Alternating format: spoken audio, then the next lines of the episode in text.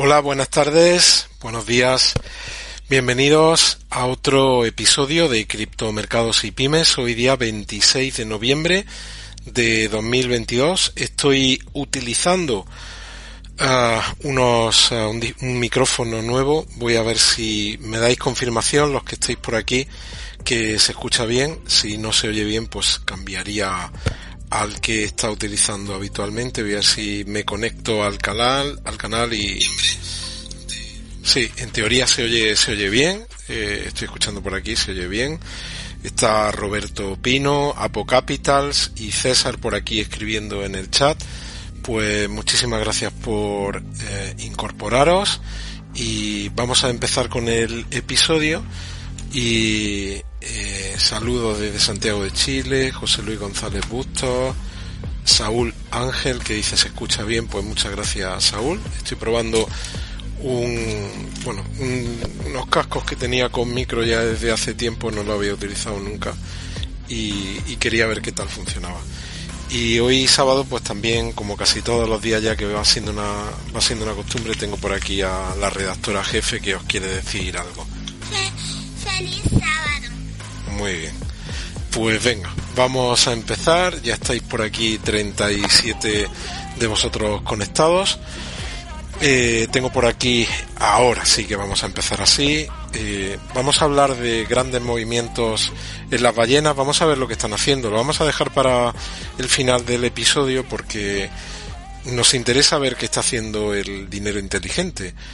Mm, está sacando está sacando los bitcoins los están vendiendo están comprando más.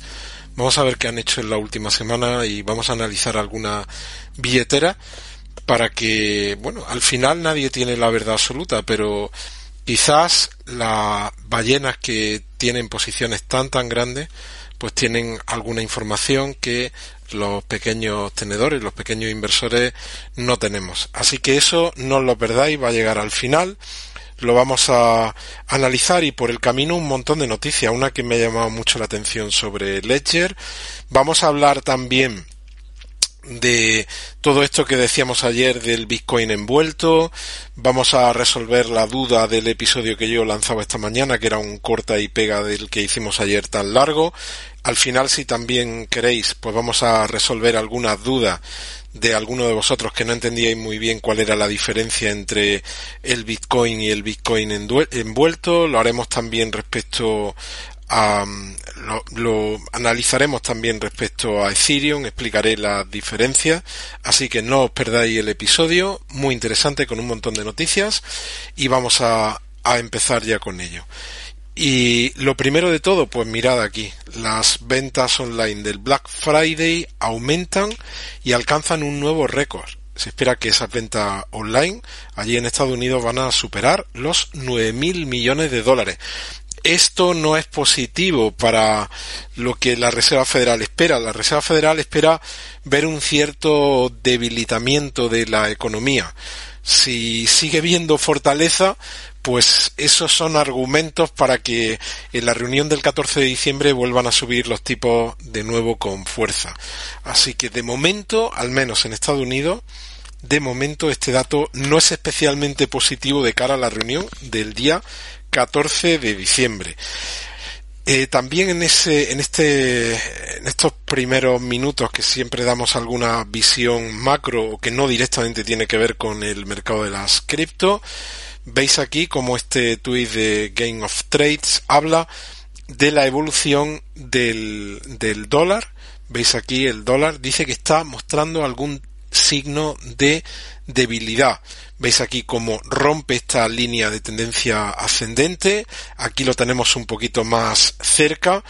Y en teoría está dibujando, en este momento, el dólar está dibujando una bandera en teoría bajista que podría llevarle en los siguientes meses a un valor respecto a esa cesta de divisa en torno a valor a un valor 100 como hemos estado comentando eh, desde el día 3 de noviembre que estaba, si no me equivoco, en torno a 113,80, pues ha ido perdiendo fuerza el dólar. Ahora mismo lo tenemos aquí sobre los 106 aproximadamente y de continuar esto así, pues ya sabéis que hay una correlación, una relación entre el movimiento del dólar, en este caso su pérdida de fuerza, y la evolución de las bolsas. Cuando el dólar pierde fuerza, las bolsas tienen el viento a favor y podríamos ver cómo, cómo suben las bolsas y en teoría si hemos eh, solucionado los problemas que tenemos en el mercado de las cripto, pues podríamos verlo también en, en las cripto. Continuamos. Es otro gráfico, eh, en este caso de Stock Money Lizard. Como veis, él habla de tres soportes, tres niveles en, el, en este descenso del dólar. El primero en el que ahora mismo está apoyado, que es, es como lo hemos visto antes, en torno a 106 el siguiente en 102 y el tercer, el tercer nivel que estaría en torno a 97,5. Lo importante es que esas tendencias se mantengan en los próximos meses. Otro gráfico, en este caso tiene que ver con el Standard Poor's y veis aquí cómo este indicador, cuando esta línea azul ha repuntado, pues eh, hemos visto cómo el Standard Poor's ha, ha subido con fuerza. Ahora estamos en un momento eh, estamos en el máximo desde el 2013 hasta ahora. En teoría, cuando esto se ha ido a zona de máximo, después de eso hemos visto una recuperación en el Standard Poor's. ¿Ocurrirá ahora igual? Bueno, pues esperemos que, que así sea. Ya hemos estado diciendo en este día, estos días de atrás que cuando uno enciende la televisión todo lo que ve es negativo, pero que cuando miramos a lo que están haciendo las bolsas y lo veíamos en el episodio, creo que fue el, el de ayer o el de antes de ayer, Recordemos que el Eurostock 50 está en máximos de los últimos nueve meses, con todo lo que estamos diciendo de apocalíptico respecto a la economía en el ejercicio que viene, que nadie lo pierda eso de, vista. Y vamos aquí a, vamos a hablar ahora de lo que ayer decíamos de, de ese, de esa pérdida de paridad entre el, el, Bitcoin y el Bitcoin envuelto, que parece que eso se, se, de momento se va a resolver. Tenemos a Bitcoin en 16.475 dólares. ¿Te está gustando este episodio? Hazte fan desde el botón apoyar del podcast de Nivos. Elige tu aportación y podrás escuchar este y el resto de sus episodios extra. Además, ayudarás a su productor a seguir creando contenido con la misma pasión y dedicación.